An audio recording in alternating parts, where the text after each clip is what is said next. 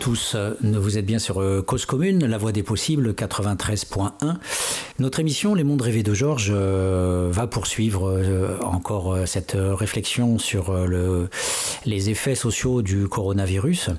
Et si j'en parle, en fait, c'est pas parce que je voudrais suivre le mouvement général, puisque les actualités sont saturées à 100% par quasiment que ce, ce phénomène épidémique.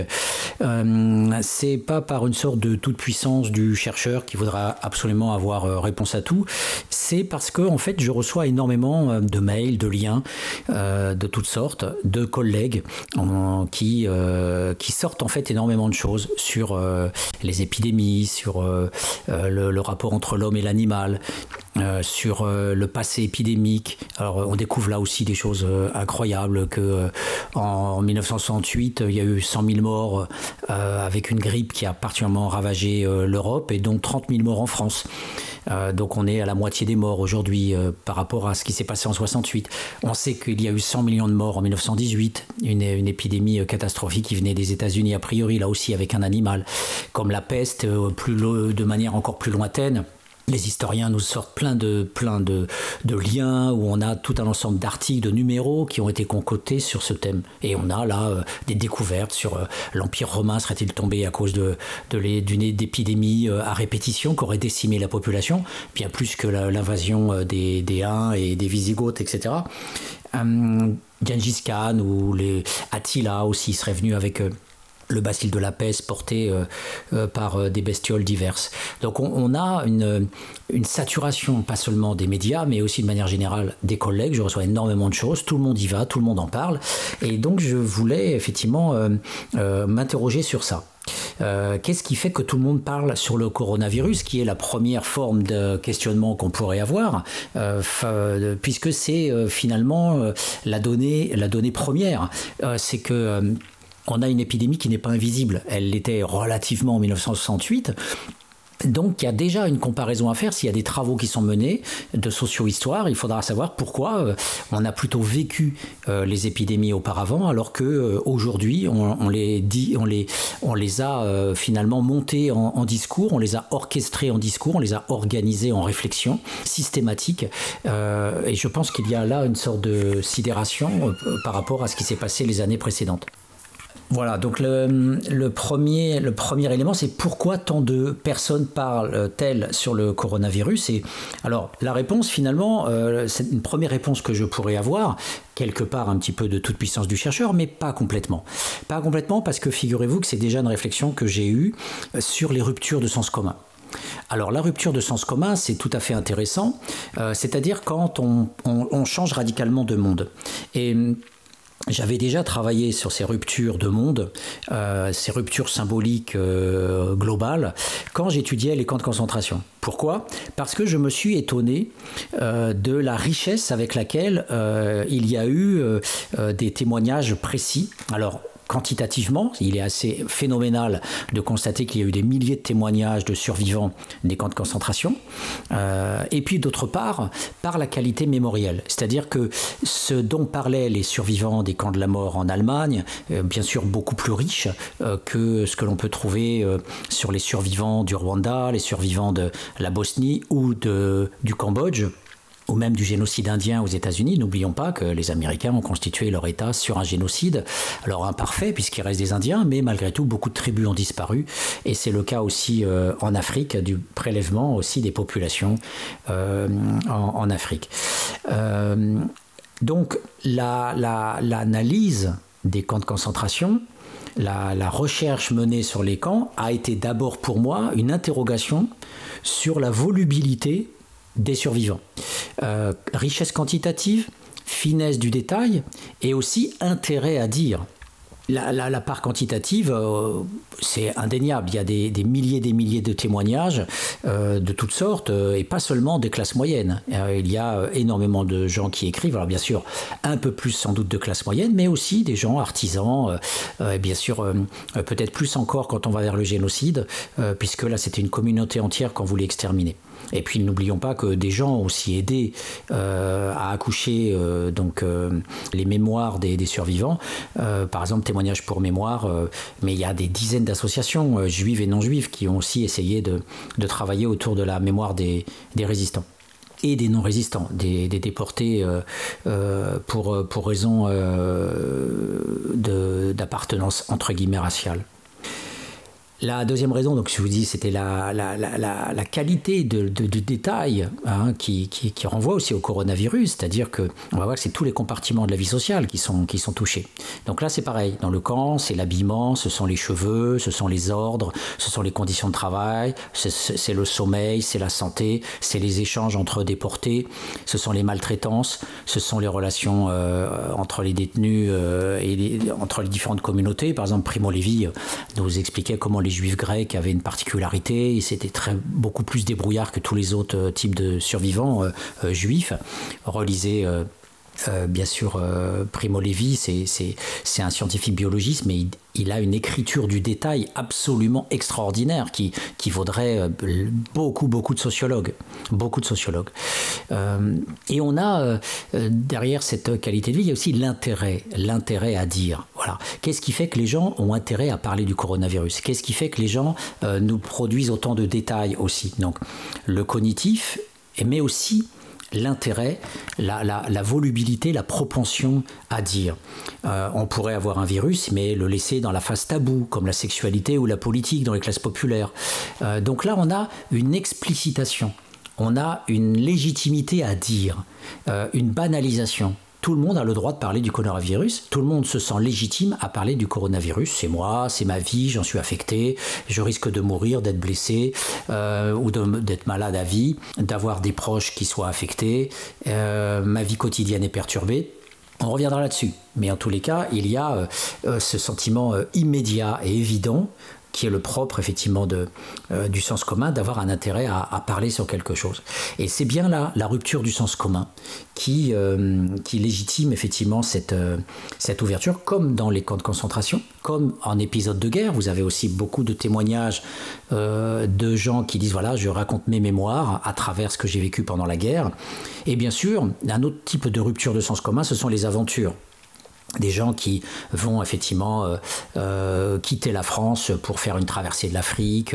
Euh, Alexandra David-Nil, par exemple, chez les femmes, a été une des premières femmes à parcourir le monde et à revenir avec des recueils de récits, mais il y en a énormément et, j'en ai sur mes étagères des collections entières, étant donné que ce sont des façons pour moi de réfléchir au dédoublement. J'ai déjà fait des, émissions là-dessus. En tous les cas, Les mondes rêvés de Georges, j'en parle abondamment dans l'ouvrage. Ce sont effectivement des, des, quêtes spirituelles aussi pour euh, euh, sortir de son moi social et essayer de se transcender dans une sorte de quête divine pour exister quand il y a quelque part aussi une sécularisation des, sociétés.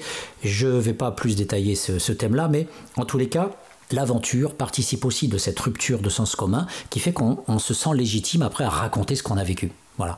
Euh, les rencontres avec les autres personnes, les difficultés pour boire, les piqûres de moustiques, euh, le fait d'avoir été réduit en esclavage. Il y a un, petit un, baroudeur comme ça euh, au 19e siècle qui a écrit deux trois tomes extrêmement détaillés parce qu'il a été réduit en esclavage dans les pays arabes quand il est parti au début de la conquête de l'Algérie.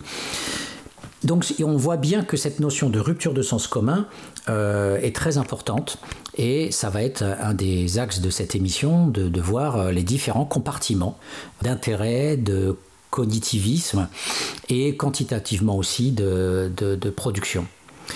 Euh, mais il est vrai que le sens commun dans la vie quotidienne, malgré tout, ce sens commun existe et se sent se sent légitime.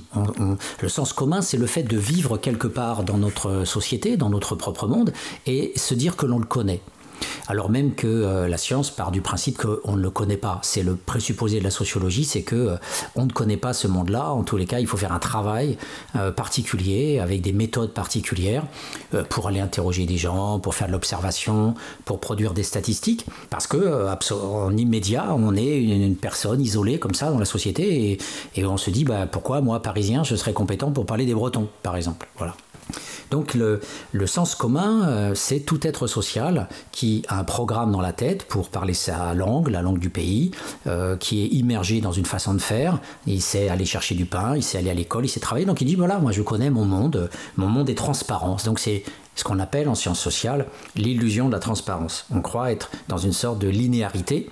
Alors, cette linéarité existe euh, bien sûr en partie, puisque les scientifiques sont les premiers à aller voir les gens pour les questionner et recueillir euh, leurs opinions sur leur propre vie. Et on après, on utilise ce qu'on appelle du matériau pour pouvoir après le retraduire euh, avec des études lexicales ou sans études lexicales, on les remet, euh, on les redispatche après dans des, dans des articles où on cite euh, des longs extraits. Les gens nous ont dit, euh, voilà comme par exemple sur les métros, voilà comment les métropolitains qui vont à la Martinique vivent leur installation, comment ils vivent leur relation aux Antillais, comment ils vivent les fêtes locales, puisqu'il y a toute une, une, façon de, pour le métropolitain de s'approprier la culture locale et de se sentir légitime à, découvrir cette culture-là et d'en faire des expériences et donc, on, essaye de recueillir euh, voilà, ces, propos. Donc, effectivement, le scientifique, quelque part, peut être pris au piège euh, par des critiques. Disent ah, Mais attendez, pourquoi critiquez-vous le sens commun des gens qui passent leur temps à dire qu'ils sont compétents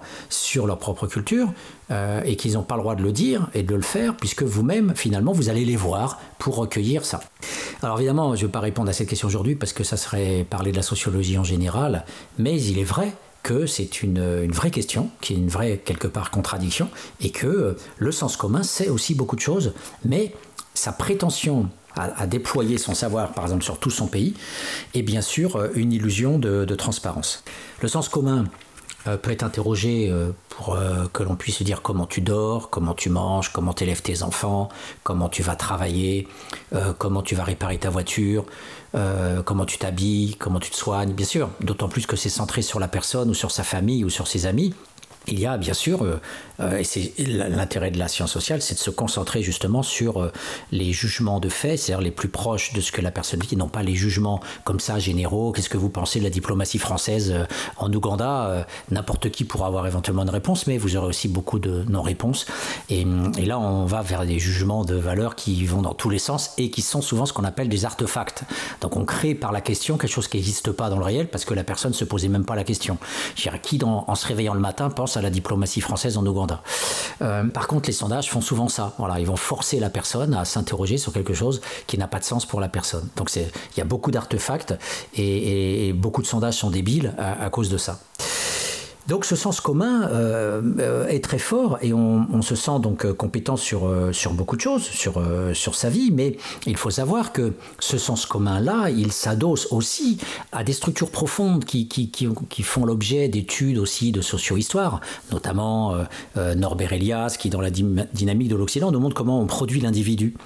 L'Occident produit l'individu aussi dans une société avec des rôles, des positions beaucoup plus complexes. Il y a une division du travail, il y a des gens qui sont en interaction avec les autres pour dire est-ce que tu vas bosser avec moi, l'artisan. Euh, bref, il y a une division du travail social. C'est la naissance de la sociologie finalement avec euh, Durkheim. Et cette multiplicité de rôles euh, crée une interdépendance et crée aussi des, des, des, conditions de parole pour dire toi tu fais quoi, toi t'es qui, d'ajustement, de négociation, comment on peut collaborer, quelles sont les limites, donc la police, la, la prison, la justice. Il y a une différenciation comme ça des zones de vie, ce que Bourdieu appelle des champs. On a le champ culturel, le champ littéraire arrive à la fin du 19e siècle. Voilà, le champ artistique s'autonomise aussi à cette période-là. Auparavant, les artistes étaient inféodés aux seigneurs et devaient produire pour les riches. Quand vous voyez les peintres flamands, par exemple, euh, vous voyez euh, toute, une, toute une, sorte d'assujettissement des peintres qui devaient peindre les, bourgeois hollandais, les, les, bourgeois euh, donc de, de, Belgique. Et vous voyez comme ça des portraits, des peintures obligées, des commandes en fait. et donc, bien sûr, que ce soit la peinture italienne ou la, de la Renaissance ou souvent c'était des commandes de ces et donc il y avait une sorte d'inféodation, de servage, euh, parce que les seuls qui pouvaient payer les artistes, ben, c'était les seigneurs. Donc, avec la richesse de l'Occident, beaucoup de professions s'autonomisent. Il y a une complexité du social qui apparaît. Donc, du coup, on a cette illusion qu'un individu euh, va euh, être doté de sens. Et c'est pas par hasard que Descartes euh, nous balance son sujet, son cogito, à une époque où l'individu commence à exister comme monade, comme particule comme ça du social, un peu plus autonome et devant faire ses, preuves, on pourrait dire, hein, se construire dans la complexité du monde social. Et plus les siècles ont avancé, plus cette euh, complexité, euh, un parcours scolaire, euh, une performance sportive, devoir réussir sa carrière dans les entreprises ou aux États-Unis, changer même de région, d'une région à une autre pour refaire sa carrière professionnelle. On a quelque part quelque chose qui est une production sociale de l'individu Et ça renforce encore plus euh, cet acteur social qui, en tant qu'individu, dans nos sociétés, dit Moi, je me connais et je connais mon pays, je suis un sujet, euh, j'ai un cerveau, je parle, et donc euh, je connais ma Bretagne, je connais la France. et d'ailleurs, ça se projette sur l'autre. Quand ce, breton ou ce franc-comtois va à l'étranger, il va rencontrer le vietnamien ou le bolivien et il va lui dire Ah oui, alors comment tu fais ta, cuisine et, comment tu penses et c'est quoi Dieu et, et c'est quoi ta région et comment tu te maries et comment tu t'habilles? Et, quel est ton métier, etc. Et, donc on va demander à l'autre finalement euh, d'être comme soi-même, c'est-à-dire tu dois être capable de me dire ce qu'est le Vietnam ou la Bolivie. Et on rentre après à la maison en disant euh, j'ai fait l'Australie, j'ai fait la Bolivie, avec cette euh, arrogance cognitive extraordinaire du touriste qui a interrogé deux trois personnes ou qui simplement a regardé et qui rentre au pays avec ses photos et, ses observations et ses discussions de comptoir en disant ben voilà je connais, je sais. Alors on sait que quand nous, on parle comme ça, on a eu des pseudo-philosophes, les Finkelkraut, les amuseurs publics, les, petites marionnettes qui se prétendent philosophes ou autres, euh, avec euh, Glucksmann, hein, euh, ces, guignols pseudo-philosophes qui sont jamais discutés à l'université et qui nous ont sorti la pensée 68 pour casser justement cette pensée de la complexité de penser le social, le structuralisme, c'est-à-dire le fait qu'il y, y, a des mécanismes objectifs qui nous dépassent et il faut utiliser des méthodes pour arriver à le comprendre.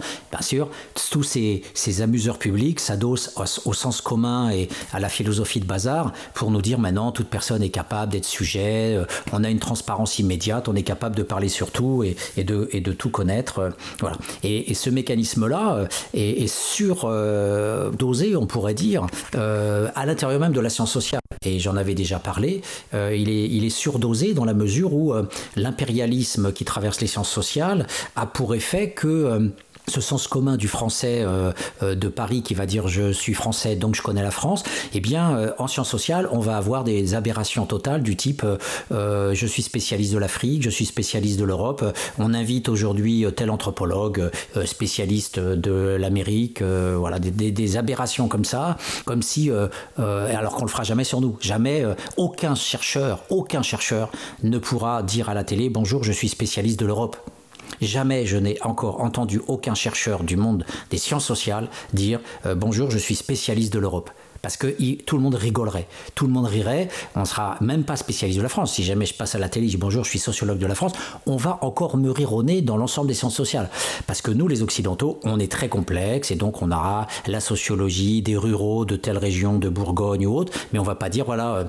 Euh, on pourrait éventuellement dire euh, que Madras est spécialiste de la paysannerie, mais voilà, parce que euh, on est encore avec une vieille science sociale où Madras c'est encore une autre génération. Mais dans l'ensemble, là, on va pas dire, euh, on pourra dire oui, l'école est spécialiste des classes populaires ou spécialiste des élites. Les pinsons Charlon, par exemple, sont spécialistes des élites. Mais voilà, dans l'ensemble, on va dire les élites, on entend plutôt parisiennes, plutôt françaises. Mais malgré tout, il y a quand même cette prétention à, croire qu'on peut connaître tout un groupe social. Et, c'est vrai qu'il est important de dire, voilà, moi j'ai étudié des SDF euh, sur Paris, euh, euh, plutôt masculins, et, encore un tout petit échantillon à Emmaüs, et, plus récemment à l'Armée du Salut. Voilà. Donc il faut toujours être très prudent par rapport aux populations qu'on a étudiées. Mais voilà, donc tout ça pour dire que avec la rupture de sens commun, on a euh, des gens, euh, pratiquement tout le monde, où euh, tout fait sens. Tout fait sens. C'est-à-dire que d'un seul coup, les médias parlent de tout, nous parlons de tout, et tout rentre dans le pensable, l'explicite, le légitime. Alors on peut parler de l'économique, on va parler des entreprises en difficulté, on va pouvoir parler des, aides financières que le gouvernement va donner aux entreprises. on va, parce que tout le monde souffre économiquement, on, va, on va écouter les artisans, on va écouter les patrons, on va écouter les hôpitaux, on va écouter toutes les entreprises, les administrations. On va politiquement être beaucoup plus attentif euh, que, que nous dit Macron, euh, que, que nous dit Édouard Philippe, que, que nous dit le directeur général de la santé. Mais imaginez qu'effectivement, euh, auparavant, personne ne trouvait un intérêt quelconque à écouter un directeur général de la santé. On l'aurait, on l'aurait écouté à Eclipse pendant le repas en mangeant le saucisson et, et il serait passé à côté de la, de l'attention de 95% de la population française. Aujourd'hui, il y a a une sorte d'autorité naturelle de tous les médecins qui parlent à la télé, du directeur général de la santé, mais aussi de n'importe quel médecin. Euh, C8 avec euh, les guignols d'Anouna et compagnie sont tous en train de parler des médecins, de ce qu'ils disent. Euh, bref, on se sent légitime à parler de médecine même, on se sent même légitime à discuter le chloroquine et ses dérivés. Voilà, il y a euh, euh, une, intrusion euh, sur tous les compartiments de la vie, et notamment ceux qui étaient délégués aux professionnels, professionnels de l'économie, on écoutait les économistes, professionnels de la politique, professionnels de la santé. On a toujours été quelque part dans le repli, on écoutait ces gens qui avaient une autorité à dire et on se mettait en retrait. Aujourd'hui, on parle, on va discuter les médecins, on va discuter le, le raout à Marseille par rapport à d'autres, les, randomisations, les protocoles médicaux, euh, tout, est mis sur la sellette et, tout est rediscuté euh, avec euh, cette évidence que on a, on a une possibilité de parler de tout parce que quelque part on estime que, que ça nous concerne. Voilà. Alors quand j'ai dit évidemment euh, que l'économique, le, politique, euh, le, le, le, sanitaire, la santé, mais, mais bien sûr aussi euh, le culturel, puisque on sait que tous les festivals sont annulés, donc on va parler aussi des vacances d'été, des, des, sorties au musée, le Louvre est fermé, etc. Donc le culturel et les loisirs, le, le rapport aux vacances, et bien sûr les familles, puisque les familles euh, ne peuvent pas partir en vacances, donc euh, où vont-elles? Et le confinement nous amène à, nous interroger sur cette vie repliée des familles, d'abord par rapport aussi aux risques dont on, en, parlait finalement très très peu, les violences faites aux femmes, puisque là le prédateur va être à l'intérieur de la cellule familiale, à l'intérieur d'un logement avec sa victime, donc du coup recrudescence des annonces sur les violences faites aux femmes, le téléphone, euh, un numéro vert pour pouvoir appeler, etc.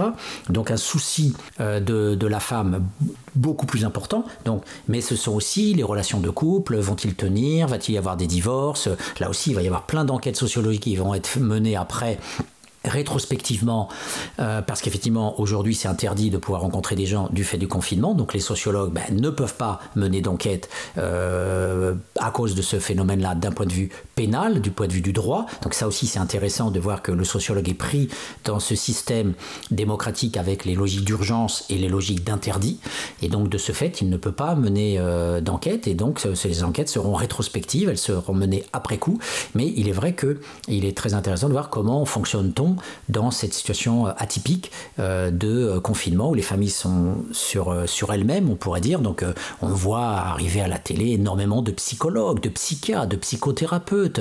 on ne voit quasiment que ça prodiguant des conseils, comment euh, euh, rester avec ses enfants, comment gérer des crises, euh, est-ce qu'on se rapproche de son conjoint ou pas, etc.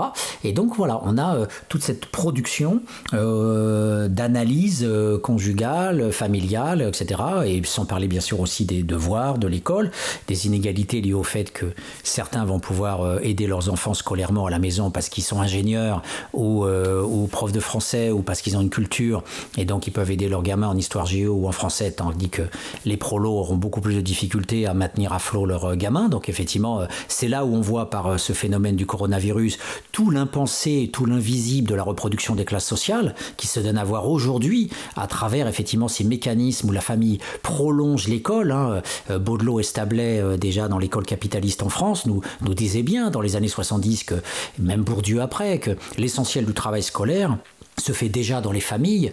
Euh, il suffit même d'avoir un parent qui parle couramment l'espagnol, et là ça peut être un prolo aussi. Eh bien à l'école, il pourra avoir 19 sur 20. Donc l'inégalité sociale se joue en inégalité scolaire, et on le voit très bien là aujourd'hui. Euh, c'est quelque chose qui finalement est, un, est un, une remontée à la surface d'un invisible. Euh, je passais mon temps à hurler sur ça justement, tout le temps, tout le temps, sur le fait que les, les parents sont, sont, les premiers producteurs à travers les les, devoirs d'été, à travers les sorties culturelles. Tout ça est largement connu, largement documenté par plein de chercheurs euh, spécialistes de sociologie de l'éducation. Et eh bien là, on voit que pendant le confinement, il va y avoir effectivement une aggravation de ces, inégalités. Et. Euh, Et donc on commence à en parler, euh, sans rentrer dans les détails. Beaucoup d'enseignants, beaucoup de, syndicats d'enseignants ou de fédérations de parents d'élèves disent euh, tout le monde ne parle que des inégalités qui vont se renforcer. Alors ça rentre pas trop dans les détails. Ils ne parlent pas comme moi. Ils ne racontent pas que Bourdieu euh, et puis tous ces tous ces tous ces disciples, dont des, gens pas connus mais très très compétents comme Sylvain Broccolici, Frédéric Charles et d'autres, on continue à travailler sur tous ces mécanismes de, de, de différenciation scolaire, de compétences inégales. Euh, et donc, euh, voilà, on, se retrouve, pour euh, finir sur ce point-là, cette rupture de sens commun amène finalement une sorte de pseudo-compétence généralisée, parce que derrière, il y a quelque part une sorte de fait social total, comme dirait Mo, c'est-à-dire que c'est comme si tout le social avait été impacté. Euh, est-ce que réellement tout le social a été impacté et est-ce que réellement, si on prétend croire que tout le social a été impacté, est-ce que c'est une illusion d'optique euh, ou bien est-ce que réellement il y a eu des transformations majeures telles que tout le monde finalement pourrait les voir? Voilà. Donc euh, nous allons faire une, petite pause musicale avant de, de, reprendre le cours de, de cette analyse surtout problématique sur le coronavirus et ses effets sociaux. J'avais tout prévu de la journée qui se lève sur ma banlieue perdue et My qui s'achève dans l'autoradio. J'avais prévu la grève qui me laissera des heures avec un goût amer. Cause commune, cause-commune.fm 93. Je n'avais pas prévu ce matin de changer de point de vue sur ma vie bien rangée. Je n'avais pas prévu ce matin de tâcher mon col trop blanc, ma chemise trop serrée.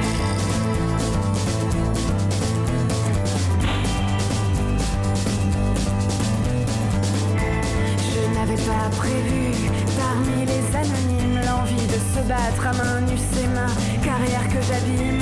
Je n'avais pas prévu trouver mon Eldorado, tirer à vue, Jekyll dans le dos.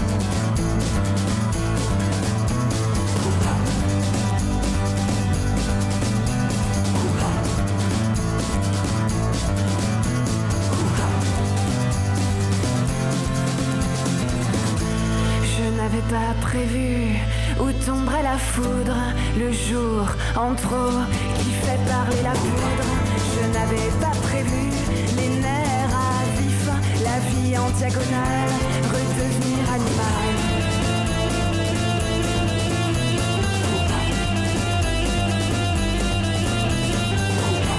Je n'avais pas prévu trouver mon Eldorado, tirer à vue, j'ai dans le dos. Je n'avais pas prévu trouver mon Eldorado. Tiré à vue, check dans le dos. Vous êtes bien sur Cause Commune. Après cette petite pause musicale, nous reprenons le cours de notre émission. Émission consacrée, comme vous le savez, au coronavirus et à ce que j'appelle la rupture de sens commun euh, qui, fait que effectivement euh, tout le monde se sent habilité euh, comme une sorte de conversion à être un commentateur de, de, de, tout ce qui peut arriver. Et j'avais au tout début de l'émission fait la comparaison avec les camps de concentration et la, la prodigalité extraordinaire de témoignages puisque l'expérience de la rupture de, de, monde, de monde de sens commun est une sorte de marqueur de mémoire. tout ce qui est un peu nouveau comme une expérience nouvelle, comme une migration euh, s'imprime en fait dans le cerveau comme, euh, comme une photographie. Et de là aussi cette croyance euh, entre marquage de la mémoire et compétence, cette illusion de croire que tout est transparent, cette illusion de croire que Finalement, on peut euh, parler de, tout. Euh, le coronavirus euh, dans les dimensions économiques, politiques, culturelles, familiales, tout fait sens parce que on se sent touché personnellement par tous les tous les phénomènes. Donc en fait, c'est un c'est comme si on était piqué, on ne sent pas encore dans la vie quotidienne et une piqûre suffit à nous faire sentir l'existence des nerfs, l'existence de la peau et de son corps. Et donc ce réactif euh, qui est le coronavirus est intéressant parce qu'en fait euh, il, euh, il va recréer une seconde couche de sens commun, le sens commun de l'extraordinaire on pourrait dire, le sens commun de, de, la, de la rupture au sens fort du terme, rupture objective et donc rupture de sens commun.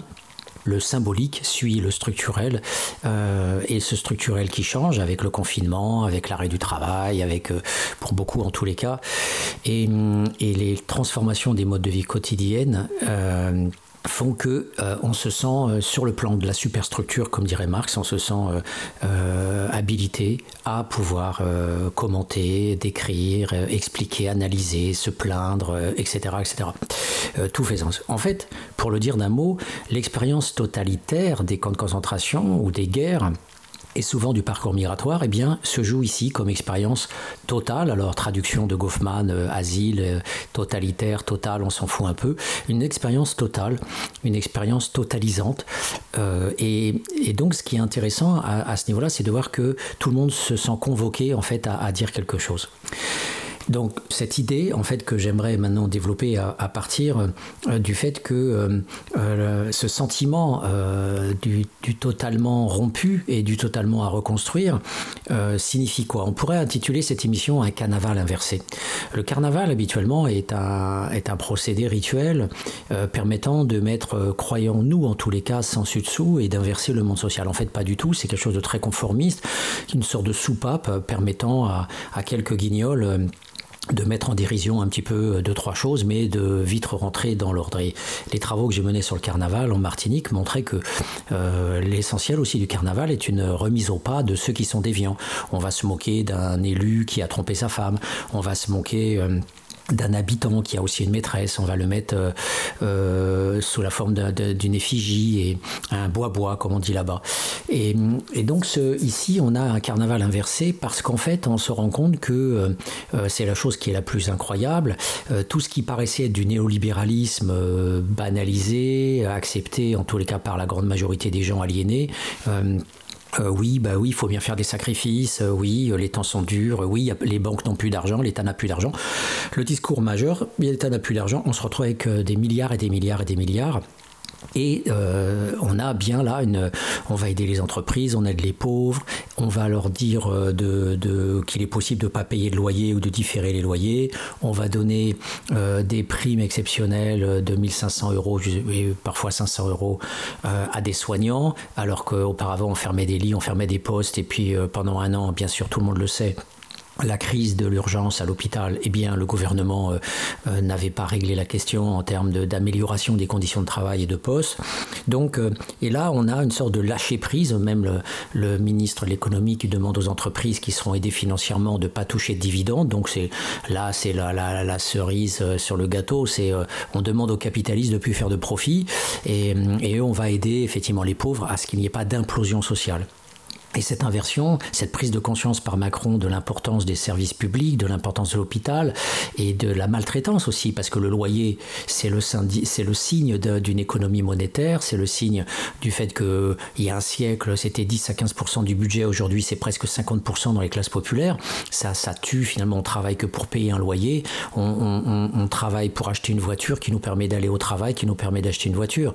Euh, c'est un cercle absolument euh, infernal et aliénant quand on voit ces bouchons gigantesques le matin et le soir, euh, tout ça pour se payer une bagnole pour aller au travail. Et, et, dans ce cycle euh, monstrueux, il y a euh, ce phénomène-là qui d'un seul coup met au tapis les dominants arrogants. Et le carnaval inversé, c'est cette prise de conscience que les dominants ont besoin des soignants pour euh, sortir vainqueurs. Alors, vous voyez toutes les stars qui se mettent à genoux euh, devant les soignants. Ils sortent leurs chansons comme d'habitude avec euh, les restos du cœur et les enfoirés à nous sortir leurs petites chansons tous les ans avant d'aller jouer au poker pour Bruel ou, ou de partir faire ses enregistrements au soleil. Donc, on a là les les élites et le dominant qui se mettent à quatre pattes et qui euh, disent pardon, qui disent bravo, qui disent vous êtes des héros. Et il y avait notamment un, remarquable médecin généraliste qui dit mais nous on s'en fout d'être les héros, c'est pas ça qu'on voulait, c'était des, moyens euh, donc euh, économiques pour l'hôpital. Donc nous ce qu'on veut c'est la question politique, c'est pas la question compassionnelle. Gardez-la votre compassion, on s'en fout les héros pour mourir. vous nous payez deux mots comme disait Bourdieu. Donc ce remarquable médecin qui est passé à la télé pour dire ça, pour repolitiser la, question, euh, donne à voir que les dominants euh, donc sont là devant les caissières, euh, devant les soignants, devant les éboueurs qui leur font leur poubelle. On voit des gens se mettre au balcon à applaudir les éboueurs. Et ça, on est vraiment dans un carnaval inversé. le carnaval est une inversion conformiste, et là, on a une, inversion qui n'est pas conformiste, qui est une sorte de de révérence par les dominants, euh, des dominés, alors que le carnaval, c'est plutôt les dominés qui vont dans la rue pour se moquer des dominants. Donc on a vraiment un, carnaval à l'envers, un carnaval du carnaval finalement, et cette sorte de reconnaissance, cette, cette sorte de Génuflexion, on la voit très bien euh, euh, dans un texte d'un sociologue qui est de renommée mondiale, qui, qui vraiment euh, est, un, est quelqu'un de, crucial pour la science sociale, qui s'appelle Howard Becker.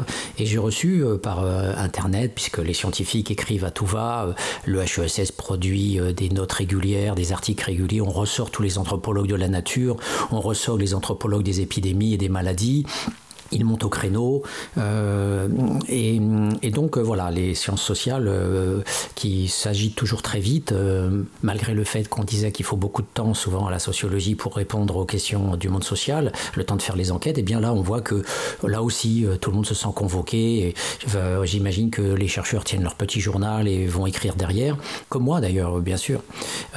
J'espère avec en tout cas beaucoup plus d'ironie sur tout ça et donc on voit un article de, Howard Becker, un, vénérable sociologue de 91 ans, qui, euh, qui va nous donner en fait euh, la, substantifique moelle de ce carnaval du carnaval, cette, euh, inversion du monde du côté des dominants qui se font plus petits que la grenouille. Et ce, Howard Becker, en fait, commence son article en disant, bien, on est certes confiné à San Francisco, alors il commence à décrire son quartier, euh, là où il vit, un peu l'historique du quartier, on s'en fout complètement, c'est complètement hors sujet. Et puis on en vient au moment où il commence à nous parler un peu des effets du coronavirus. Alors loin de lui euh, l'idée de parler euh, de l'Afrique qui va être bien sûr la plus touchée par cette épidémie puisque les hôpitaux servent à, accueillir les gens qui ont de l'argent et ceux qui n'en ont pas, ben, ils meurent. Et on a, véritablement sans doute une, épidémie qui va être galopante en Afrique et qui va ravager ce continent comme euh, sans doute bien d'autres pays pauvres qui n'ont pas les milliards que l'Europe a, ni les États-Unis, ni la Chine. Mais bien, sûr, on ne parle que de nous. Alors, Howard Becker est, encore pire que ça, il ne parle que de son nombril. Et c'est ça qui est absolument incroyable. C'est comme paradoxalement, l'enquêteur ne peut pas mener d'enquête puisqu'on est confiné dans cette situation totale, effectivement, où on est tous euh, bloqués par le pouvoir dominant aussi, qui nous dit, bah là, vous restez chez vous et, bah, et sinon c'est des amendes euh, énormes, eh bien, Howard Baker, de son nombril, euh, parle de sa petite vie quotidienne, de retraité riche dans le quartier de San Francisco, avec sa petite communauté à la noix, où ils sont tous entre voisins à s'auto-sélectionner, à s'auto-choisir pour avoir une bonne ambiance, comme il le dit, et être, comme il le dit encore, raisonnable. Voilà, donc des gens raisonnables. Donc dans ce petit monde de la communauté des blancs classe moyenne, euh, notre petit Howard Becker euh, dit euh, je reçois toujours mon journal mais je suis conscient que quelqu'un s'est levé pour me l'apporter. Voilà, on a bien ce c'est le même phénomène que les classes moyennes du haut de leur immeuble qui applaudissent les boueurs qui viennent nettoyer leurs poubelles. Donc il dit, oui, j'ai bien conscience qu'il y a des gens euh, dans la presse hein, qui, écrivent, euh, qui rédigent les journaux, qui l'impriment, et donc moi je peux, comme dit-il, rester à la maison et recevoir toujours mon journal. Donc c'est à peu près comme ma vie d'avant qui continue tout en félicitant bien sûr celui qui s'est levé euh, à sa place pour lui donner son journal. Et ça, bien sûr, c'est un phénomène nouveau pour lui, mais il s'étend pas trop sur euh, ce côté un peu euh, extraordinaire, quelque part, de, de voir là braver aussi le corona qui se, visiblement se pose un peu partout. Et donc il dit mais ce phénomène de quotidienneté, de routine n'existe pas pour la bouffe, n'existe pas pour mon alimentation. Donc euh, moi, Howard Baker, mon problème existentiel central, c'est effectivement euh, euh, le fait que mon restaurant va, être fermé. Alors, il nous donne un titre à son petit article qui est très sibyllin, on ne comprend pas trop. Il dit Nous autres sociologues, par nécessité, attendons que le changement des conditions de vie quotidiennes oblige les gens à innover. En fait, il veut dire par là que le sociologue, comme toujours, attend les phénomènes avant de, les décrire, euh, mais euh, surtout il se dit que lui-même n'y participe pas et il ne peut pas non plus être militant ou acteur du changement, donc pas de sociologie interventionniste visiblement de, son côté, et il attend que ce soit justement les gens qui innovent. Alors, innover pour qui, innover pourquoi Eh bien, Howard Becker va nous dire innover pour ma gueule, innover pour ma gueule.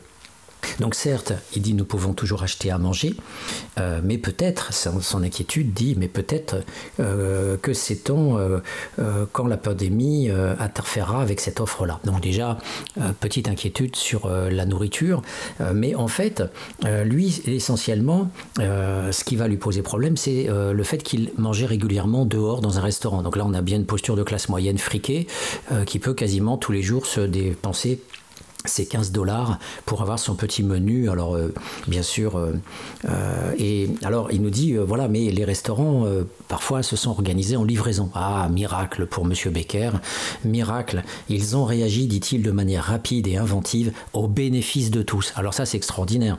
le prolétaire qui se qui se saigne pour livrer son journal, il appelle ça le bénéfice de tous.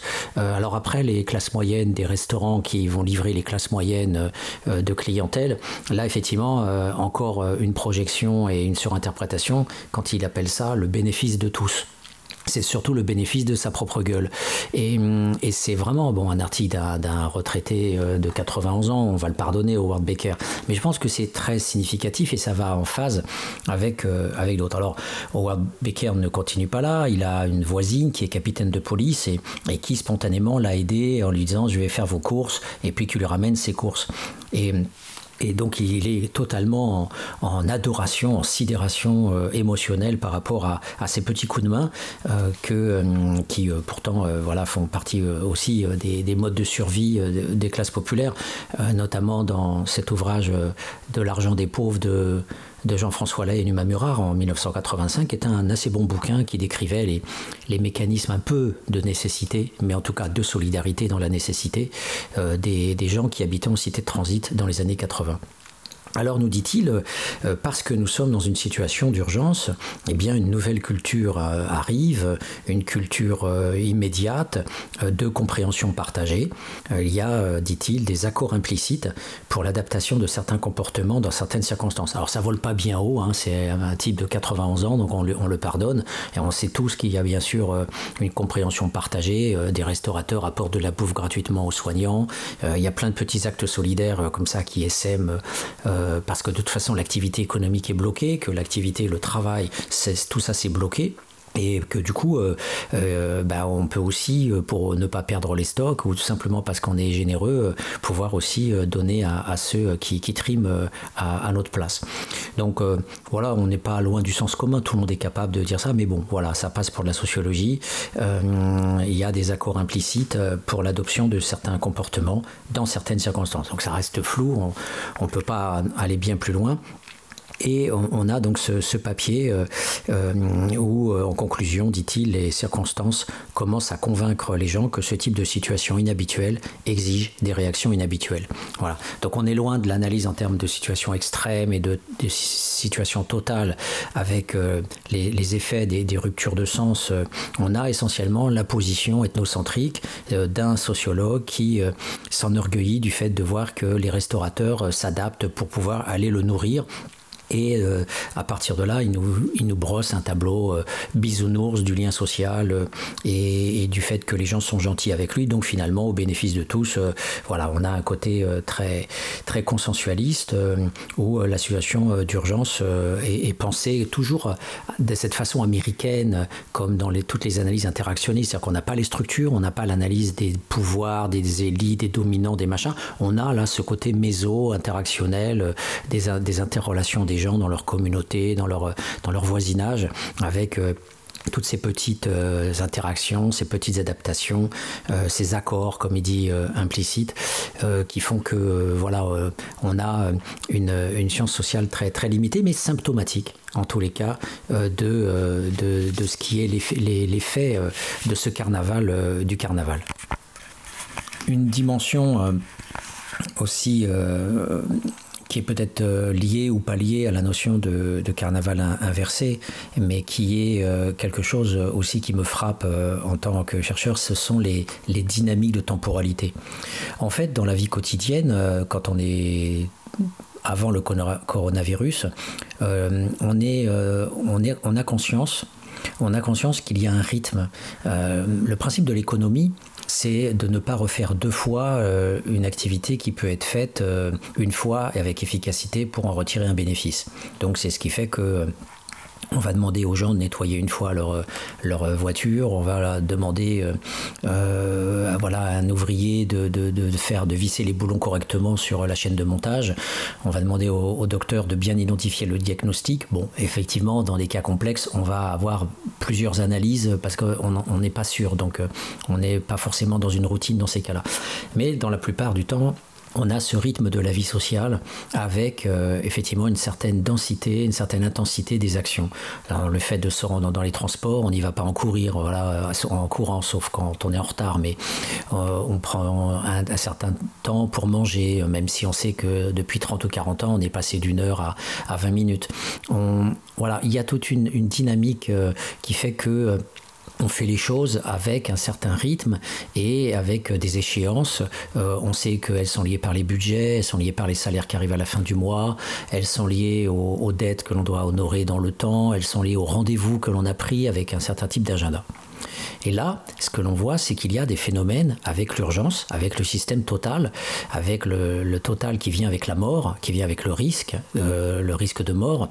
Eh bien, on voit qu'il euh, y a une rapidité qui se met en place. Rapidité des laboratoires euh, pour euh, essayer de trouver un vaccin rapidité pour monter un hôpital militaire de campagne pour euh, désengorger les hôpitaux, rapidité pour demander aux entreprises de se reconvertir pour faire une économie de guerre, disait Macron, pour produire en quantité des masques, puisque on est complètement dépendant de la Chine à ce niveau-là.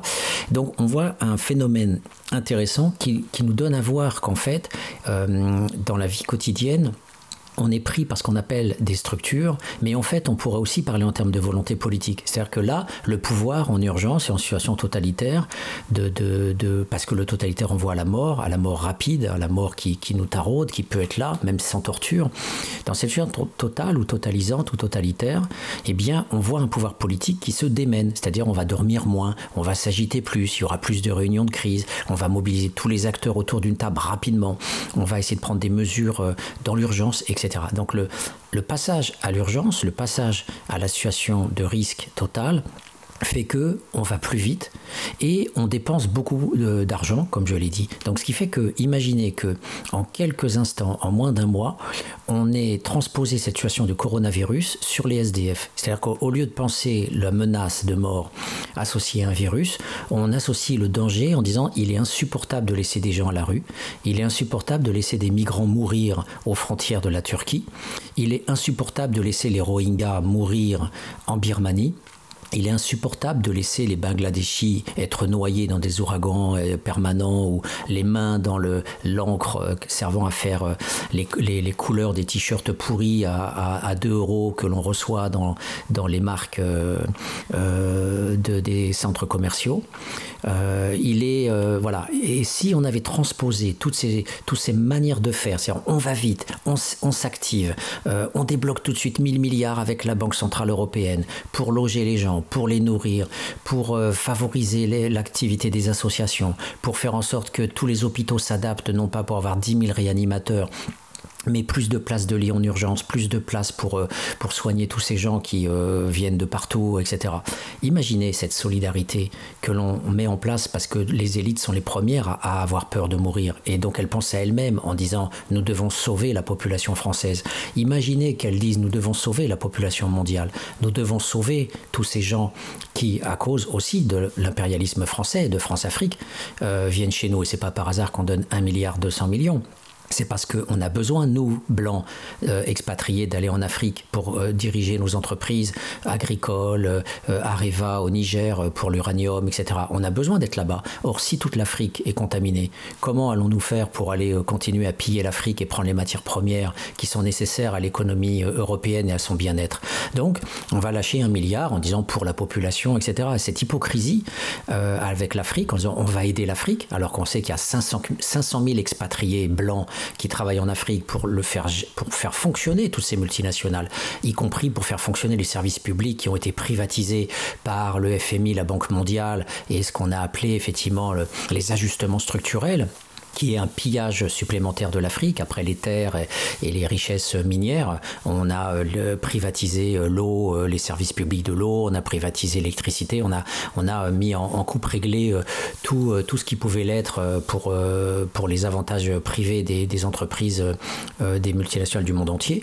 Et on, voit bien que cette hypocrisie langagière consistant à dire on va aider l'Afrique, eh c'est la même chose en disant on va aider la population française. Parce qu'au bout du compte, le dominant qui voulait soigner avec les les médecins, le choléra et les épidémies, l'hygiénisme qui est venu à la fin du 19e siècle en Europe, c'était avant tout parce que les élites il faut le savoir, à l'époque vivaient dans les mêmes immeubles que les pauvres. Euh, il n'y avait pas encore euh, des grands, euh, des grands isolats. Et bien sûr, il y avait des hôtels particuliers dans le 8e, dans le 16e, etc. Mais il faut savoir qu'il y avait aussi dans des immeubles le bourgeois qui habitait tout en bas et le prolo qui habitait tout en haut. Et donc, quand il y avait des épidémies, tout le monde finalement souffrait, tout le monde en prenait pour son grade. Donc, il faut jamais oublier, voilà, que l'intérêt aussi bien compris des dominants, c'est de se dire si l'autre attrape le choléra, moi aussi je l'attrape après. Voilà.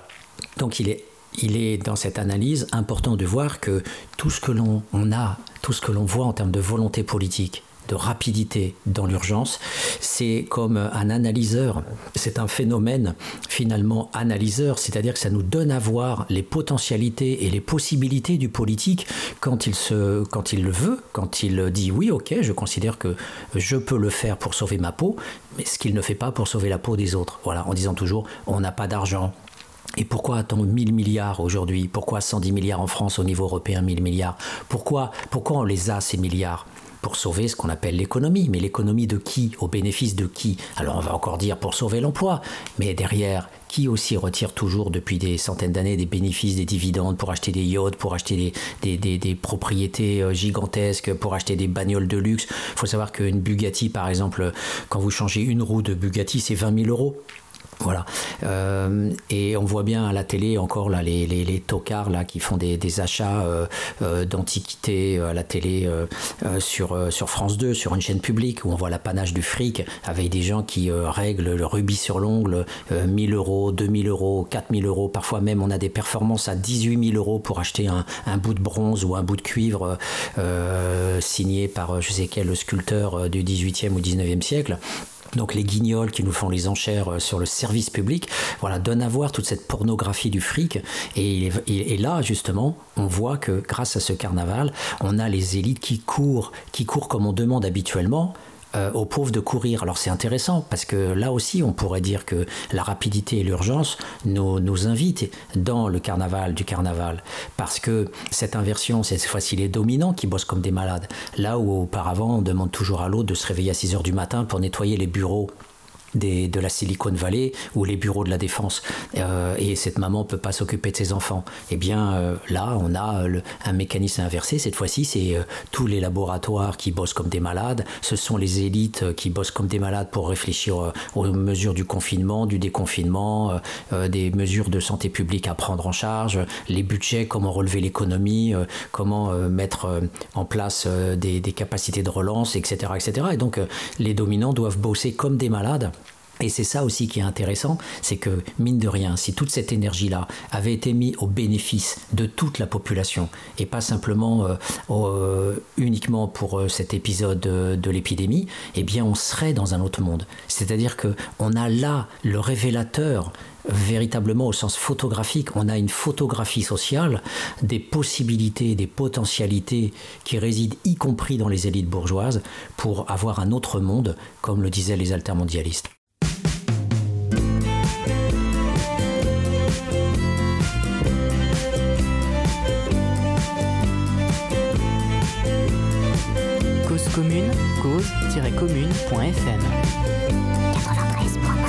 Je me suis jeté dans la parade au milieu des cuivres et des tambours. D'ici au moins, j'étais sûr que l'on n'entendrait pas ma peine. J'ai pris la marche du carnaval. J'ai défilé comme l'on dérive, allongé sur le macadam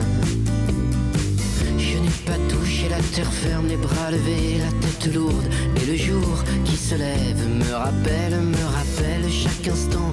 Oublier si la vie est terrible, les journées peuvent être si belles.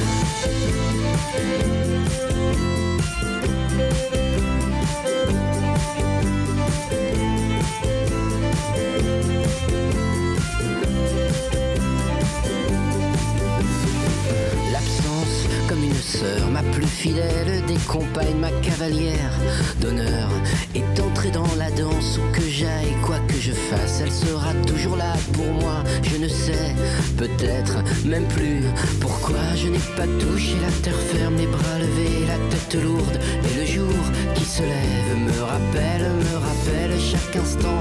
Oublier que si la vie est terrible, les journées peuvent être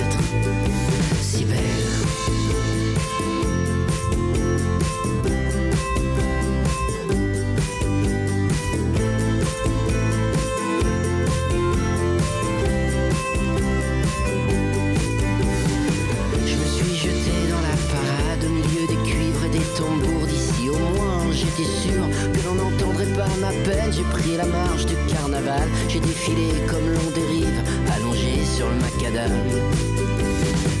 Et si la vie est terrible les journées peuvent être les journées peuvent être si belles. Et si la vie est terrible les journées peuvent être les journées peuvent être si belle et si la vie est terrible, les journées peuvent être, les journées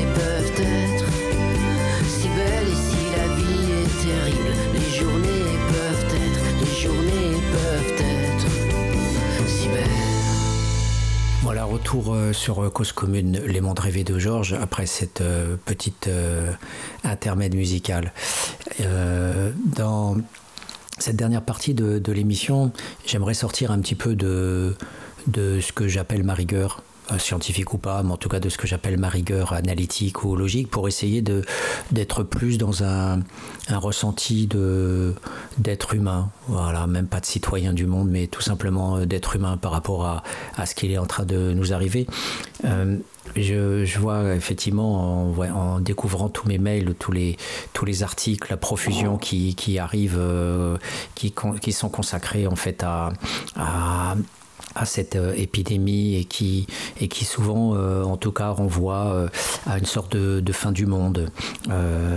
Des articles qui sortent, le monde malade des animaux, ou, va-t-on, est-ce va-t-on vers la, fin de l'humanité, etc. Des articles comme ça sont sortis dans l'humanité et dans le monde. Peut-être que je les commenterai, en tout cas, je les sauvegarde et puis je- j'essaierai de, de, de, vous présenter cette littérature pour voir un petit peu ce que les intellectuels sortent en ce moment moment comme je viens d'essayer de le faire avec euh, Howard Becker. Et Mais j'aimerais là euh, tout simplement revendiquer mon sens commun, revendiquer mes, ressentis, Euh, des ressentis peut-être d'intello, j'en sais rien, mais des, ressentis.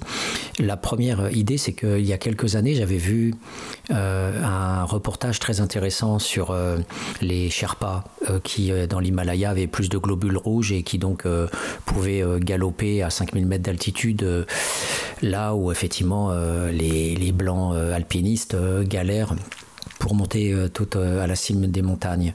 Et hum, dans ce reportage, en fait, il y avait tout un ensemble de médecins qui intervenaient pour dire de manière plus, plus large que le paradoxe de la médecine, c'est qu'en fait, elle soigne tout le monde.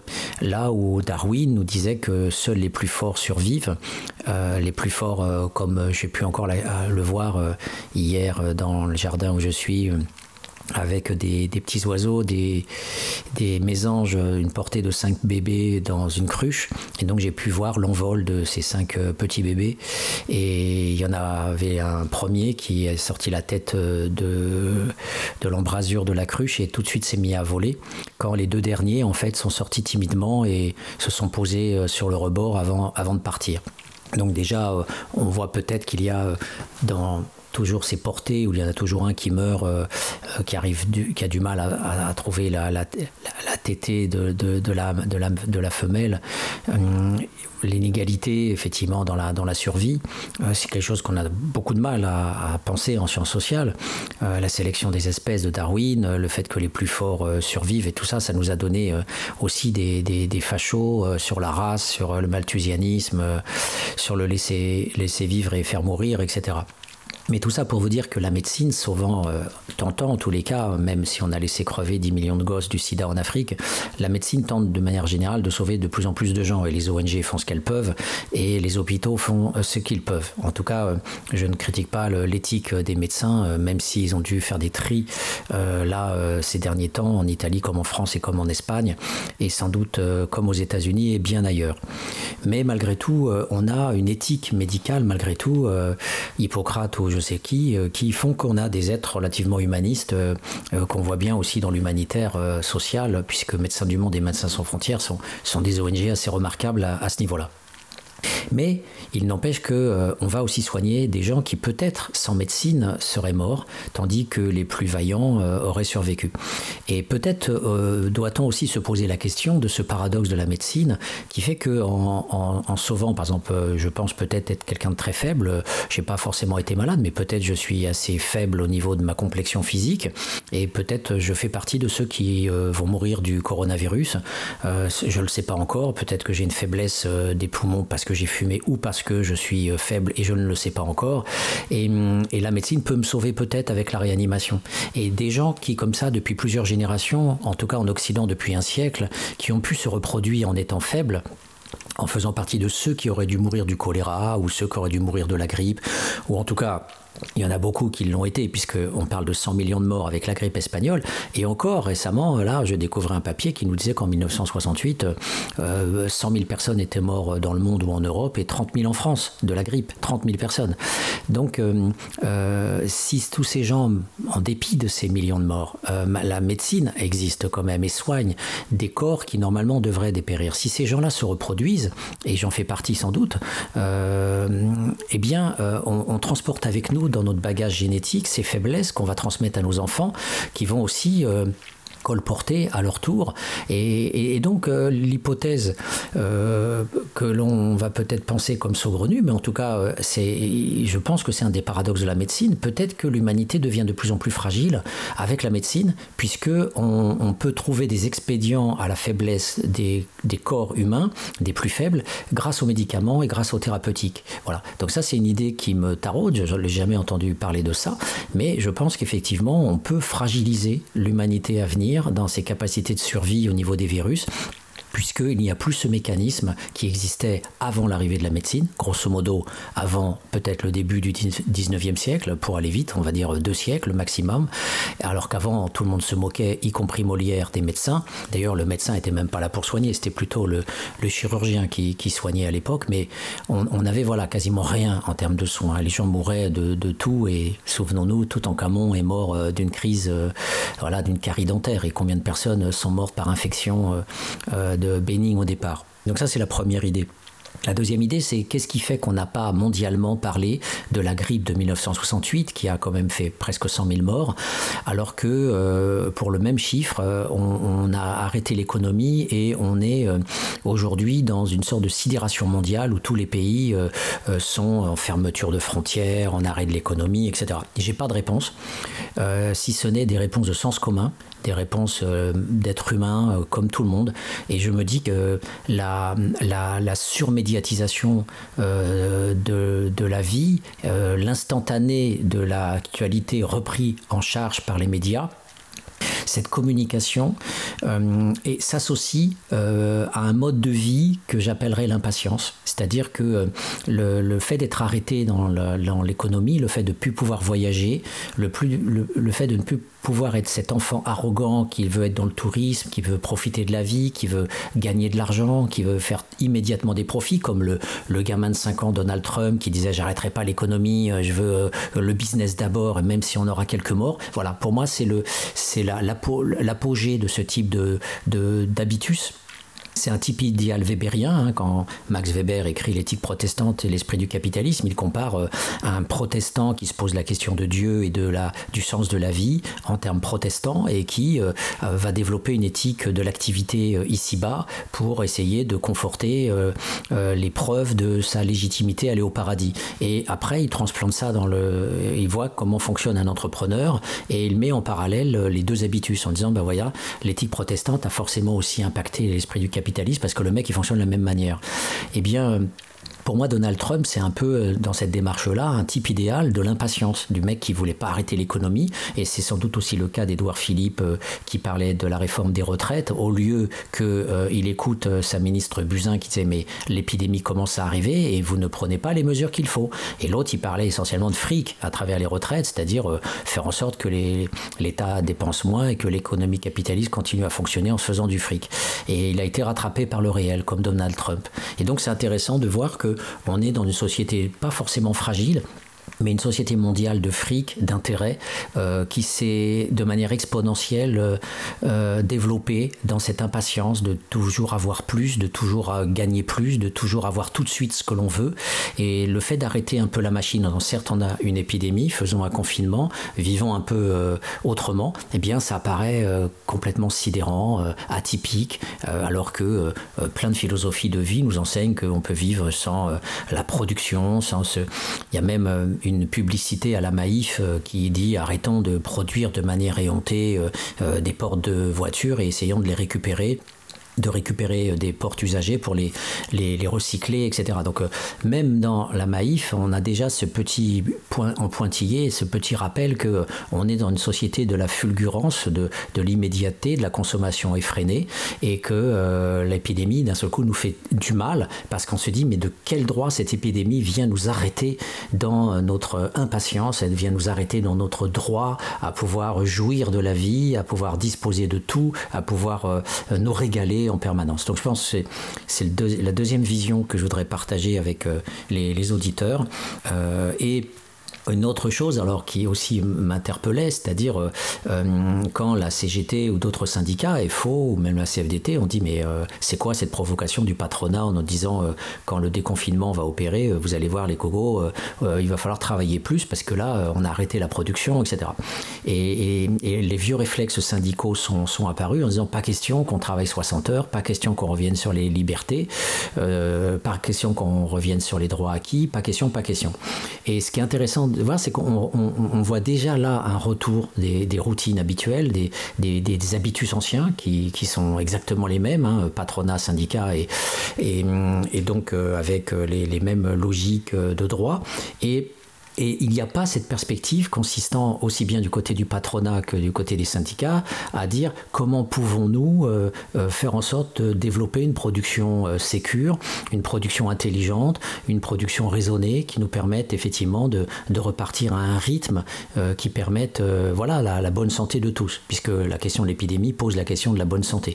Donc d'entrée de jeu, le fait de, de, pour le patronat de proposer le surtravail, même si on pourrait tout à fait comprendre qu'on a besoin aussi d'être solidaire et la solidarité c'est de remonter les manches et de tous bosser pour essayer de faire en sorte que euh, voilà on ne fasse pas tomber l'économie. Mais l'économie pour qui? Travailler beaucoup plus pour un emploi toujours mal payé, pour un emploi toujours à temps partiel, pour un emploi précaire, pour un emploi où on a des conditions de travail pourries avec euh, des horaires nocturnes ou autres. Donc si l'épidémie était légitime, les autres problèmes de santé publique ne le sont pas. La fatigue au travail, l'épuisement, le burn-out, tout ça, le patronat, voyez, euh, revient sur la maltraitance sanitaire euh, de l'économie. Et, cette schizophrénie entre euh, on arrête la production pour le virus, mais on peut continuer à tuer des gens dans l'épuisement social ou l'épuisement physique, et parce qu'il faut que les entreprises fassent du dividende et qu'on fasse du fric, parce que c'est notre essence, c'est notre, notre loi des reins, c'est d'avoir des dividendes, euh, eh bien, on, voit bien qu'on n'a rien à attendre de ce côté-là. Euh, les élites sont prêts à reprendre le, flambeau tel qu'elles l'ont déposé momentanément. Quant aux syndicats, bien sûr, ils ont le droit de nous interpeller, mais ils ne peuvent pas développer un autre langage à un moment donné pour euh, dire, mais les patrons, mais asseyez-vous, vous n'avez pas compris ce qui s'est passé avec le coronavirus? Donc, il y a simplement une sorte de crispation euh, corporatiste sur euh, les, les, les, acquis, bien sûr, qui sont importants, mais voilà, sans avoir une vision d'ensemble de, du, syndicalisme. Donc un syndicalisme un peu bébête, hélas. Voilà, ça c'était ma, ma troisième euh, réflexion.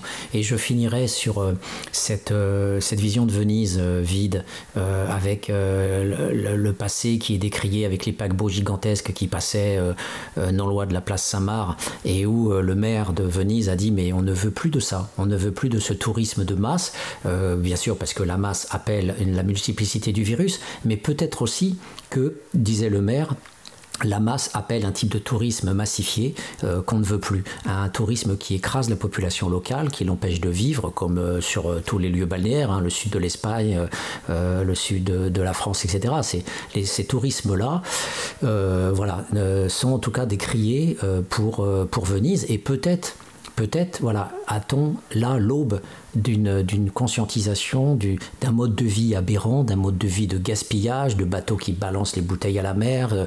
Euh, imaginez euh, que l'ensemble des océans maintenant est recouvert d'une particule de billes de plastique hein, qui sont bien sûr liées au fait que tous les paquebots balancent toutes leurs ordures dans la mer comme les, comme les yachts et qu'on est dans une société quelque part qui est dans cette consommation effrénée, qui nous conduit aussi dans une impasse écologique. Alors peut-être que effectivement le problème de la proximité des corps, euh, peut-être que ce problème-là va-t-il déboucher sur une réflexion plus globale d'une politique du tourisme, d'une politique de l'économie, d'une politique euh, du vivre ensemble, qui ne soit plus la massification et euh, l'acharnement impatient à consommer et à aller profiter de la vie où que ce soit. Mais quand on voit à Bali par exemple les dégâts écologiques quasiment irréversibles euh, qui sont liés à, l'arrivée de dizaines de milliers de touristes dans des hôtels qui n'ont aucune politique sanitaire, aucun traitement des déchets parce que l'État ne le met pas en place.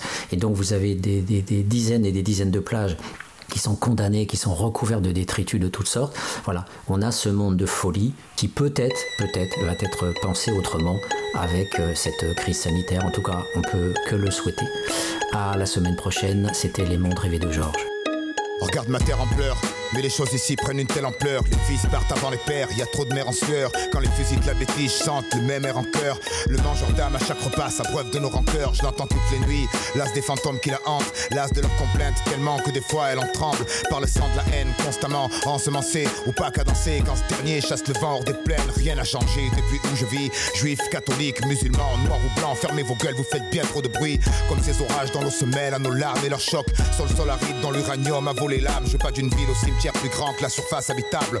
Même s'il paraît que de l'autre côté tout est plus calme, plus stable. Je veux pas qu'après le jour J, les survivants survivent sous néant, trop proche du néant. Car le soleil les prive de rayons, les artères pleines d'amer comme un caddie au géant. On charge, on charge, à la sortie, c'est tout dans les dents. Je crois que c'est dans l'air du temps. Chacun cherche son bouc émissaire, ouais. D'une simple vie ratée à la voix d'une bombe nucléaire. L'amour manque dans leur monde, nous on suffoque, tout on supporte. Ça fait cerise et c'est les psys qui vont exorciser. Que quelqu'un me dise si j'ai des chances de voir enfin la paix exiger. Qu'un jour les abrutis s'instruisent, perchés sur ma plume, j'attends ce moment. Observe ce bordel de petites flammes montées au ciel. Pour elle, j'ai saigné ce gospel. Eras, barre à tire d'elle, l'as de la sève qu'on tire d'elle. On clame tout ce qu'on aime, mais aucun de nous n'est fidèle.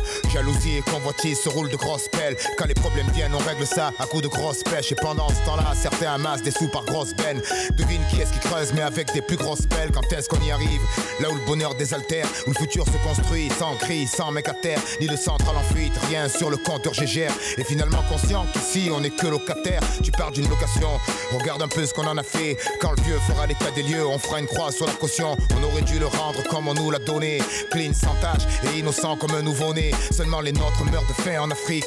Et y a pas assez de fric pour eux. Alors la dalle faudra la tempérer. Des hommes tombent sous les rafales racistes, mais on peut rien pour eux. Alors les balles faudra les éviter. Le cul devant la télé, occupé à rêver. Le doigt posé sur la commande, on se sent exister. On râle, on gueule, on vote, espérant que ça va changer. Mais dresse tes barricades et tu les verras tous hésiter. Garnis d'incompréhension et de stèles géantes. Le globe rêve de compassion et de bourgeons renaissance sur ses branches. Les mêmes qu'on laissera crever un soir de décembre dans le silence. Juste un bout de carton pour s'étendre. Tout le monde a ses chances. De quelle planète vient celui qui a dit ça? Un homme politique, je crois, live de Bora Bora. Pendant que les foyers subissent façon Tora Tora. Mais bon, c'est bien trop bas, alors forcément ils nous voient pas. Parole, parole, parole. Ils ont promis monts et merveilles, mais les merveilles se sont envolées. Il reste que des monts, mais c'est raide à grimper. Et au sommet, y a que des démons en costume cendré. Et en bas, c'est les jeux du cirque César avait. Parce qu'on va se faire bouffer par des fauves qu'ils ont dressés. On note une sévère chute de sang sur la map, une montée d'or noir. Un jour on payera cher pour une bouffée d'air pur. Ici, c'est chacun sa culture, chacun son racisme. Seulement sur fond blanc, c'est le noir qui reste la meilleure cible. Les temps changent, c'est sûr, mais y a toujours des irascibles. Ils ont le bonjour d'Henri Daron, Mourmec et Zinedine à l'heure où les gens dînent. Y en a encore trop qui cherchent, pour eux pas de 8 pièces. Ils crèchent au parking, tout le monde s'en indigne. Ça dévalue le quartier, Ça effraie mémé, et on sait bien ce que mémé va voter. Du haut de leur tour de vis, droite comme la tour de Pise. Jumelle sur le pif, ils fractionnent, divisent à leur guise. On s'étonne ensuite que ça finisse en fratricide. Car tout ce qui compte, c'est de gonfler les commandes de missiles. Vive la démocratie, celle qui brandit la matraque face à des pacifistes. T'es pas d'accord, on te frappe, multirécidiviste. C'est jamais cela qu'on traque. Ils vivent en haut des listes et mettent leur tronche sur les tracks. Ce monde agonise, vu ce qu'on y fait, c'était prévisible. Comme la goutte sur le front dès que la merde se profile. Mais la peur atrophie les cœurs, peur de tout ce qu'on connaît pas. Alors on se barre de préjugés débiles, de partout les extrêmes dominent en prime time. À chaque fois qu'ils déciment une famille, et bien avant ces régions où sévit la famine. Image trop crue pour un bof devant sa viande trop cuite. Lui qui croyait que l'euro ferait beaucoup d'heureux. Pour les vacances, faudra attendre un peu ou gagner au jeu. Mais là c'est pas trop l'heure, demain très tôt y a le taf. Comprends ce monde pas trop vite, aucune chance qu'on le rattrape. Sur la route des principes, ils ont mis des pièges à nous, des gilets dynamites et des scuds, y en a un peu partout. Faudra faire gaffe aux mines, au puits d'où la mort s'écoule. Il a beau être vif, mais à la longue, il évitera pas tout. Et un de ces quatre, il finira par tomber. J'espère qu'il y aura quelqu'un pour aider le prochain à se relever. J'espère qu'il sera pas comme le nôtre, aigri et crevé. Et j'espère surtout que celui-là essaiera pas de se faire sauter. Tu sais, on vit dans la télé, le globe s'est fêlé. Ils servent de l'emballer, mais en vrai, c'est la mêlée. On se prend à espérer de choses simples, mais leur fabrique à peur s'est mise en branle. Tout ça pour les dérégler. Crise sans cicatrice, terreur dans la matrice. Ils disent qu'une vie de plus à New York, Paris, Londres ou Madrid. Alors c'est comme ça, une échelle dans la peine. On aime ces catastrophes quand des gens manquent à l'appel. Surtout s'ils nous ressemblent, on les filme à la morgue. Ils nous dans les sofas, content d'échapper à la mort. Mais reste dans les cœurs, l'anomalie a peu les peurs. Et grâce à ça, de toutes parts, ils ont recours à la force. C'est une révolution, cette fois elle est de droite. Voilà pourquoi la chantage à l'emploi dans plein de boîtes. Voilà pourquoi ils veulent à tout prix implanter la croix. Et face à la télé, souvent on les croit dans leurs droits. Ils disent c'est humanitaire. Mais ils niquent les mers et la terre. Pour chaque écart, c'est la guerre. Si le quotidien est précaire, c'est qu'ils nous dressent à être délétères et se contenter de joie éphémère. Si l'Afrique est en colère, c'est parce que les trusts la pissent, les généraux corrompus coopèrent et jouent des vies au poker. Est-ce que la rancœur et le désir de revanche est tout ce qu'on leur a offert? On part du droit des femmes quand leur mari les frappe Avec des clichés religieux sortis tout droit des fables Comme si et si elles étaient bien depuis le Moyen-Âge Mais c'est en 46 que s'est ouverte une nouvelle page Maintenant elles nous valent, on dit dans les ouvrages Pourquoi elles touchent moins de pognon à compétences égales Pourquoi elles seraient moins faites pour être responsables Alors qu'elles nous ont tous torché le cul nu dans le sable On force sur la boisson, parie sur les canassons Mais la réalité c'est qu'ils nous font bouffer du poison Et dans l'hôtel du bonheur beaucoup font la valise. L'espoir tué par des fanatiques libéralistes. Pas de bombes sales, ni de grosses salves. La stratégie est simple, ils exploitent et ils affament. Quand on les voit à la télé, c'est con, l'air affable. Mais le monde est à genoux quand ces bordis sont dits à table. Des comptes nom, ils prétendent agir au nom de la liberté. Mais c'est la monarchie du pognon. La France et les States par faction interposée se livrent une guerre en Afrique et tu veux rester posé. Freedom par-ci, démocratie par-là. Mais j'ai maté sous la table et j'ai vu que c'était que des palabres. La vraie mafia, non, la cherche pas en calabre, mais dans ce bled ou dans les quartiers pauvres à 40 ans, on tombe malade. À fumer du mauvais tabac et manger de la merde. Où le Xanax fait un tabac avec l'alcool fort. Les rues deviennent des grosses forges. Et le métal y est commun monté sur grosse crosse. La violence au quotidien tant de gosses pauvres. Et moi j'attends l'apocalypse après cette apostrophe. J'en ai marre de tous ces mensonges qui colportent. Pour les servir dans de nombreux cas à mort d'hommes. Tous terroristes, j'entends leurs théories Vanter le sacrifice pour des principes c'est horrible. Les mômes survivent, nourris à l'eau et au riz. Pendant que leur pouf balade à Aspen ou Saint-Maurice La flore crame, la faune canne Dis c'était des barbus qui lâchaient l'agent orange sur le Nord-Vietnam Nah, c'était les boys, mais qui peuvent indiquer la justesse d'une cause. En partant de là, chacun écrit ses droits. Désolé, je trouve aucune excuse à Hiroshima. On peint l'histoire comme on colorie vite une image. Et peu importe qui se fait tuer, chaque fois je le vis mal. On croit à nos gendarmes qui servent et nous protègent. Mais moins au Rwanda quand ils jouent du lance-roquette. Pour placer le pantin qui conviendra à la France. Une casserole de plus au ministère de la Défense. Ils se crêpent le chignon, au fond ils sont ignobles. Sur la conscience des députés, y en a plus d'un million. Quand il faut des aiguilles, nos politiques ont des chignoles. Défilent sur des chars de 14, ils se pignolent au son de la Marseillaise. Et d'une imagerie guerrière qui veulent tranquillement refiler aux élèves de leur appart dans le 16. On voit un tableau différent, ils disent croire en Dieu mais croient en ce qu'ils possèdent. Ils trouvent même pas un corps dans les ruines du World Trade. Ils sortent des débris, le passeport de Mohamed. Je peux plus exprimer combien on trouve ça grotesque. Je comprends pourquoi c'est le désir dans les bibliothèques. Au collège de la vie, ils jouent les profs d'histoire et abreuvent le quotidien de mille sorts net illusoires. On a bâti une forteresse, la nommée à la moute, coincée physiquement entre garde à vue et garde à vous. compte tenu de la pression patriotique. J'admire les gens de gauche en Israël, en Amérique. Est-ce qu'on vaut mieux en France Désolé si j'insiste, mais regardons-nous franchement, on est aussi raciste. Ensuite, ils vendent ma liberté au marché public. Une tanne grave avec les valeurs de la République. La République, elle passe ses week-ends en régate, puis se prostitue de toutes parts pour un Airbus ou une frégate. Elle exécute dans une grotte des opposants canaques et mange à table avec des gars style Giancana. Puis explose le Rainbow Warrior et dessine le frontière du tiers-monde à la terrasse du Marriott. Sponsorise les fanatiques aux quatre coins du monde. Les entraîne au combat et manipuler les bombes. Le collier casse, c'est qu'on échappe à tout contrôle. Et quand ils mordent la main du maître, alors on crie au monstre. Ils discutent notre futur autour d'un pichet. Pour notre sécurité, Zarma, ils veulent nous ficher. C'est la France de derrière les stores et j'en ai marre de me faire truger par des tronches de dispensés de sport. Je me bats pas pour la Porsche, mais pour un meilleur monde. Avec mes petits bras, à cette époque où la terreur gronde, où la frayeur monte. Travaille sur moi chaque seconde pour être un meilleur homme. On vit en ces temps dans un taudis de Paris. 36 gosses meurent brûlés vifs quand les demandes en HLM dorment depuis des années dans les archives. Alors des employés de la mairie en obtiennent avec terrasse et parking. T'appelles pas ça du racisme. Après ils pleurent quand perdu on revient aux racines. Ils ont caricaturé nos discours radicaux et l'ont résumé par wesh wesh ou yo yo. Nous complexés, si peu sûrs de soi, on s'interpelle entre nous comme Rital, Rebeu Renoir. Chaque jour la grande ville resserre les trains et tu peux voir les noms des nôtres évaporés écrits sur des trains. Ma vie, un mic, une mixette, loin des ambitions de qui sera élu président en 2007. J'adore ce moment où il dévoile le minois de qui devra tailler des pipes monumentales aux chinois. À défaut d'argent, putain donnons du temps. Dans nos bouches le mot liberté devient insultant. Car c'est les soldats qui le portent et non plus le vent. Comme si le monde était rempli de cruels sultans. Mécontent des schémas qu'on nous propose. Je cultive maintenant les roses dans mon microcosme. Mesure les dégâts minimes que mon microcosme. Ça ne peut qu'aller mieux alors j'attends la fin de leur monde